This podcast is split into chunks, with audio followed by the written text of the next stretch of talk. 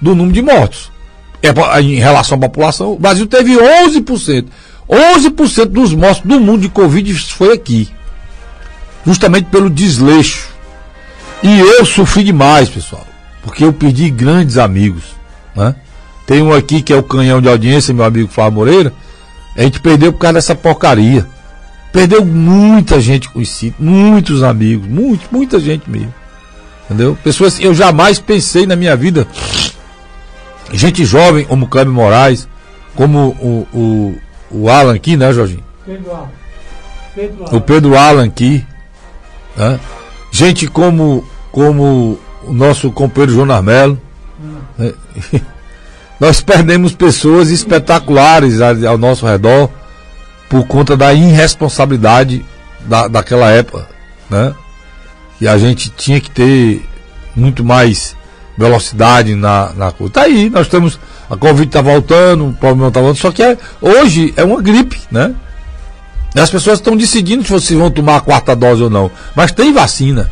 Né? Tem vacina. E na época tinha vacina, ninguém tinha comprado, mas tinha vacina. Né?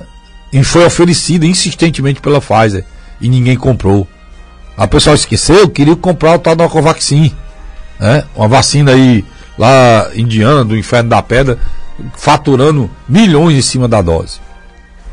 E tudo isso foi, foi, foi falado e descoberto e não deu em nada. Eu não estou nem preocupado com essa história de corrupção, não, pessoal. E o pessoal usa essa história de corrupção para falar que tem corrupção, para fazer a gente besta. Porque o que fala que tem corrupção vai para o lugar e faz igual o que o que estava fazendo.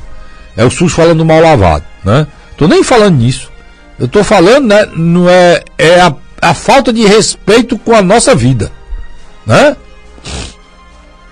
Tivesse mesmo comprado a fase, tivesse ganho lá, sei quantos milhões, mas tivesse dado para que essas pessoas estivessem vivas hoje, é, eu não sei qual é o sentimento de vocês. Eu sei que eu fiquei altamente revol, é, revoltado com aquilo. E todos nós estamos cansados. Porque vem de novo falando em Covid de novo aí.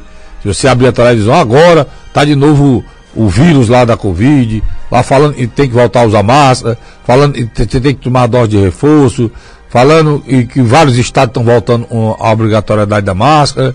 Né? Então, meu irmão, é, é, é preciso ter saco. Né?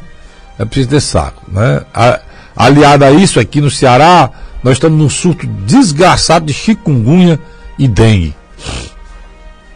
Eu mesmo aqui tô, tô com as pernas tudo entrevadas, né?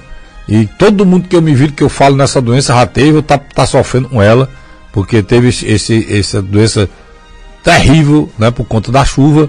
No Ceará excedeu tudo e qualquer pensamento possível de chuva em Fortaleza, principalmente Fortaleza, empestou a cidade um dengue chikungunya. Aí você tem dengue chikungunya, tem a, a tal da divulgação de uma forma assustadora do, da tal do, do, do é, do macaco, ainda tem isso ainda, então, e por aí vai. É uma quadra terrível de muita doença que a gente precisaria de ter pessoas e, e cuidasse melhor da gente. Tá aqui. E, e não dá para você falar em CPI agora é, envolvendo esse, esse, desaparecimento do jornalista é, Dom Felipe e do indigenista Bruno Pereira, diante de uma CPI grave que foi da saúde, que, que investigava a morte de mais de 600 mil pessoas, não deu em nada.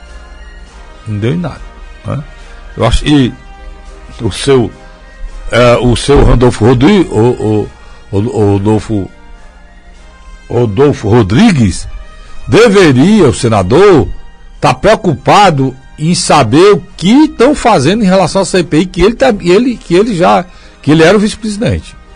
Essa daí é que teria que ser, e ser, e ser cuidada. O mais rápido possível, porque para não, não transformar a CPI é, é, né, né, é, num instrumento de, de chacota, como, como transformaram. Né?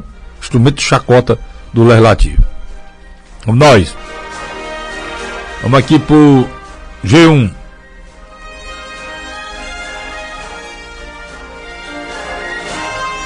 Greve de ônibus em São Paulo deixa terminais vazios e lota metrô e complica trânsito. Eu fico preocupado quando vejo essas coisas aqui, porque no Brasil é assim, é, a, a, acontece no estado, vai para outro, vai para outro, vai para outro.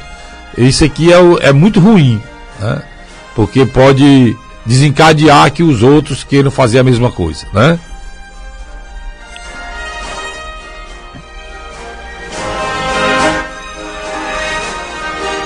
Olha, Ciro fala sobre gasolina, militares em relação com o Congresso.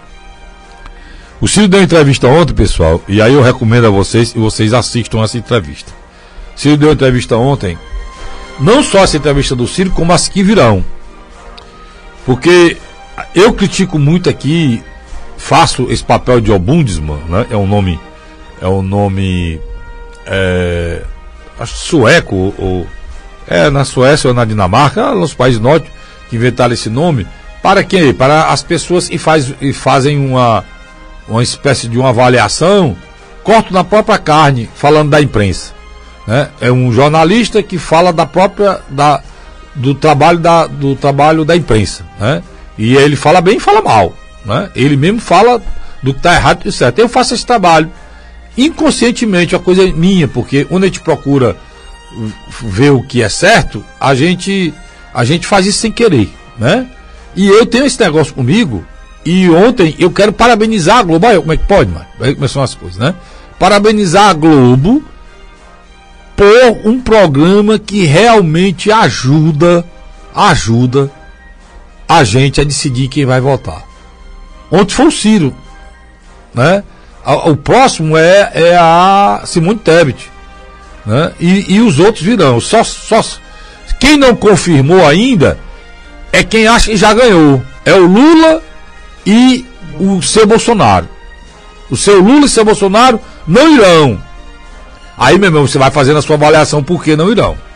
É uma hora e meia de conversa e ontem, pela primeira vez, eu vi um jornalista pegar o projeto de uma pessoa, botar em cima da mesa e ir item por item nas coisas que ele está tá propondo e perguntando como ia ser feito, de onde é que viu o dinheiro, que é, como é que ia fazer, identificando o projeto, e ele tem um projeto, né? Isso aí, o Ciro tem que ser elogiado demais. O Ciro fez um livro, e nesse livro ele, ele detalha como ele vai fazer, da onde vai, da onde vem o dinheiro.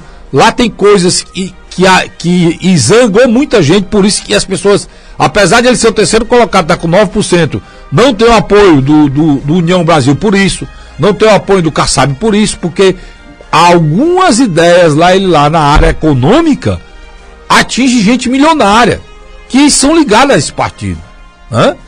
Por isso que ele não está tendo apoio. Foi dito isso ontem, inclusive, lá. Então, o importante é que dentro, assista, meu irmão. Entre lá, bote o assunto, podcast, Renata Lopé, é da Globo, bote lá no, no, no Google que você sei. É uma hora e meia, eu assisti ontem.